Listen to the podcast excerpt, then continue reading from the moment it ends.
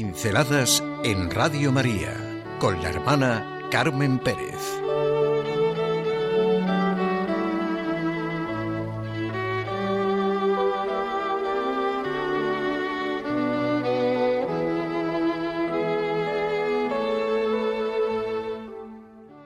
Le pondrás por nombre Jesús. Era el primer día de colegio para un pequeño de primero de primaria y aún no había cumplido los seis años. El pequeño era nuevo en el centro. Casi todos los niños tenían sus amigos, se reconocían, no estaban con sus padres o abuelos, veían a sus seños. En medio de este encuentro de saludos, risas, lloros, el niño nuevo estaba apartado de todo el bullicio y se sentía muy solo. Su madre había tenido que dejarlo allí en el patio y no había podido quedarse para suavizarle ese primer día en el nuevo colegio. El pequeño se puso a llorar desconsoladamente.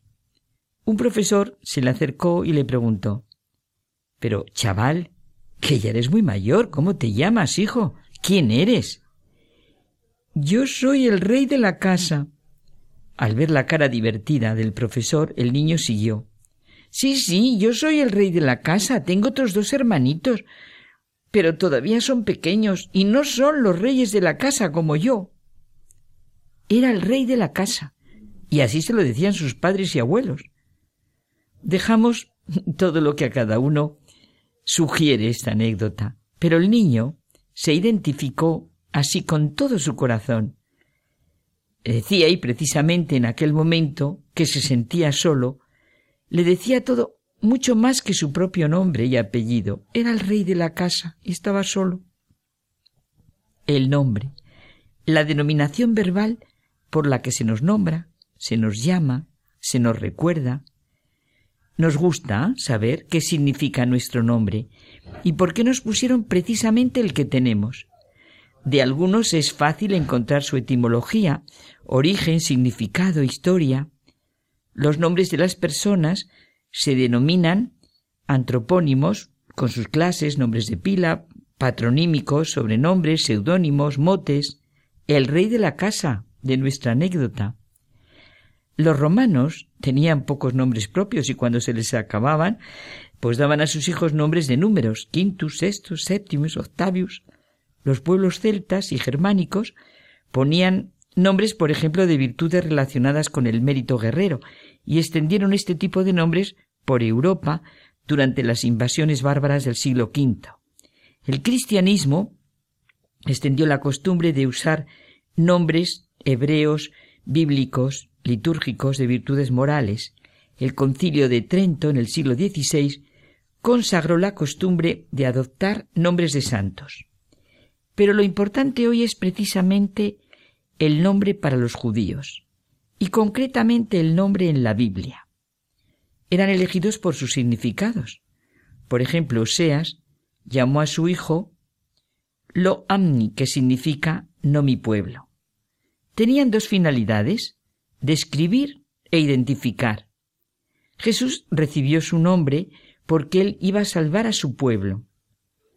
Jesús, aquel que ya ve su salvación, o aquel que ya ve su Salvador. Sabemos que el nombre de Dios y el nombre de Jesús son temas profundamente importantes en la Biblia. Le pondrás por nombre Jesús, le dice el ángel a María en el momento de la Anunciación.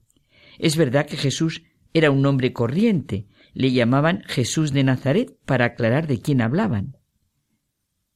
¿Cómo te llamas? Es imposible querer a una persona y no pronunciar su nombre aunque no esté presente, mejor precisamente porque no está presente. Algunas veces seguro que decimos a solas el nombre de la persona a la que queremos. Suena a honor, a respeto, a confianza, a seguridad. El nombre es la persona. Lo expresan muy bien los sentimientos de un amuno. El hombre siempre ha querido conocer a Dios. Dime tu nombre.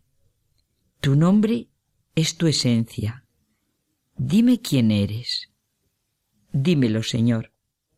Tu nombre sin velo, sin enigma, sin misterio. Tu nombre que es verdad, luz. Conocer tu nombre, pronunciar bien tu nombre es alabanza. Al pronunciarlo de verdad, con todo el corazón, al llamarte, me hago mejor. Me siento mejor interiormente. Santificado sea tu nombre, rezamos todos los días en el Padre nuestro.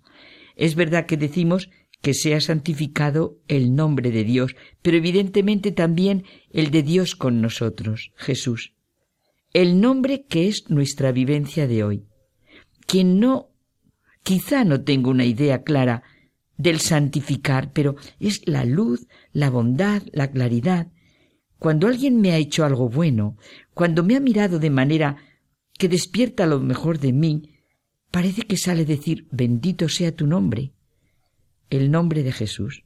No puedo mentir, sentir envidia, rencor, cobardía, inseguridad y decir santificado sea tu nombre. Vas a concebir en el seno y vas a dar a luz un hijo a quien pondrás por nombre Jesús. En todo fue humano. Tuvo un nombre como todos los demás hombres.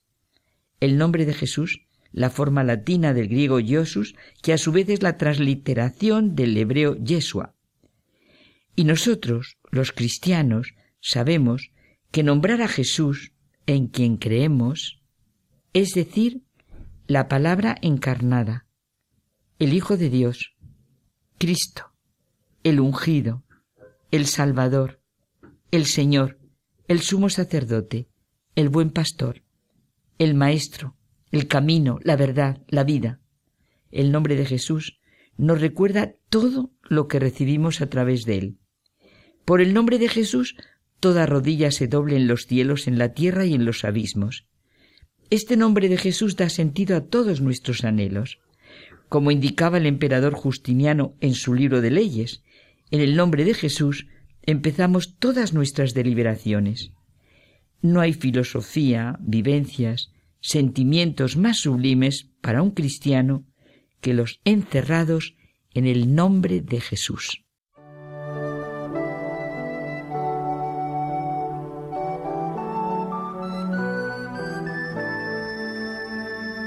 Pinceladas en Radio María con la hermana Carmen Pérez.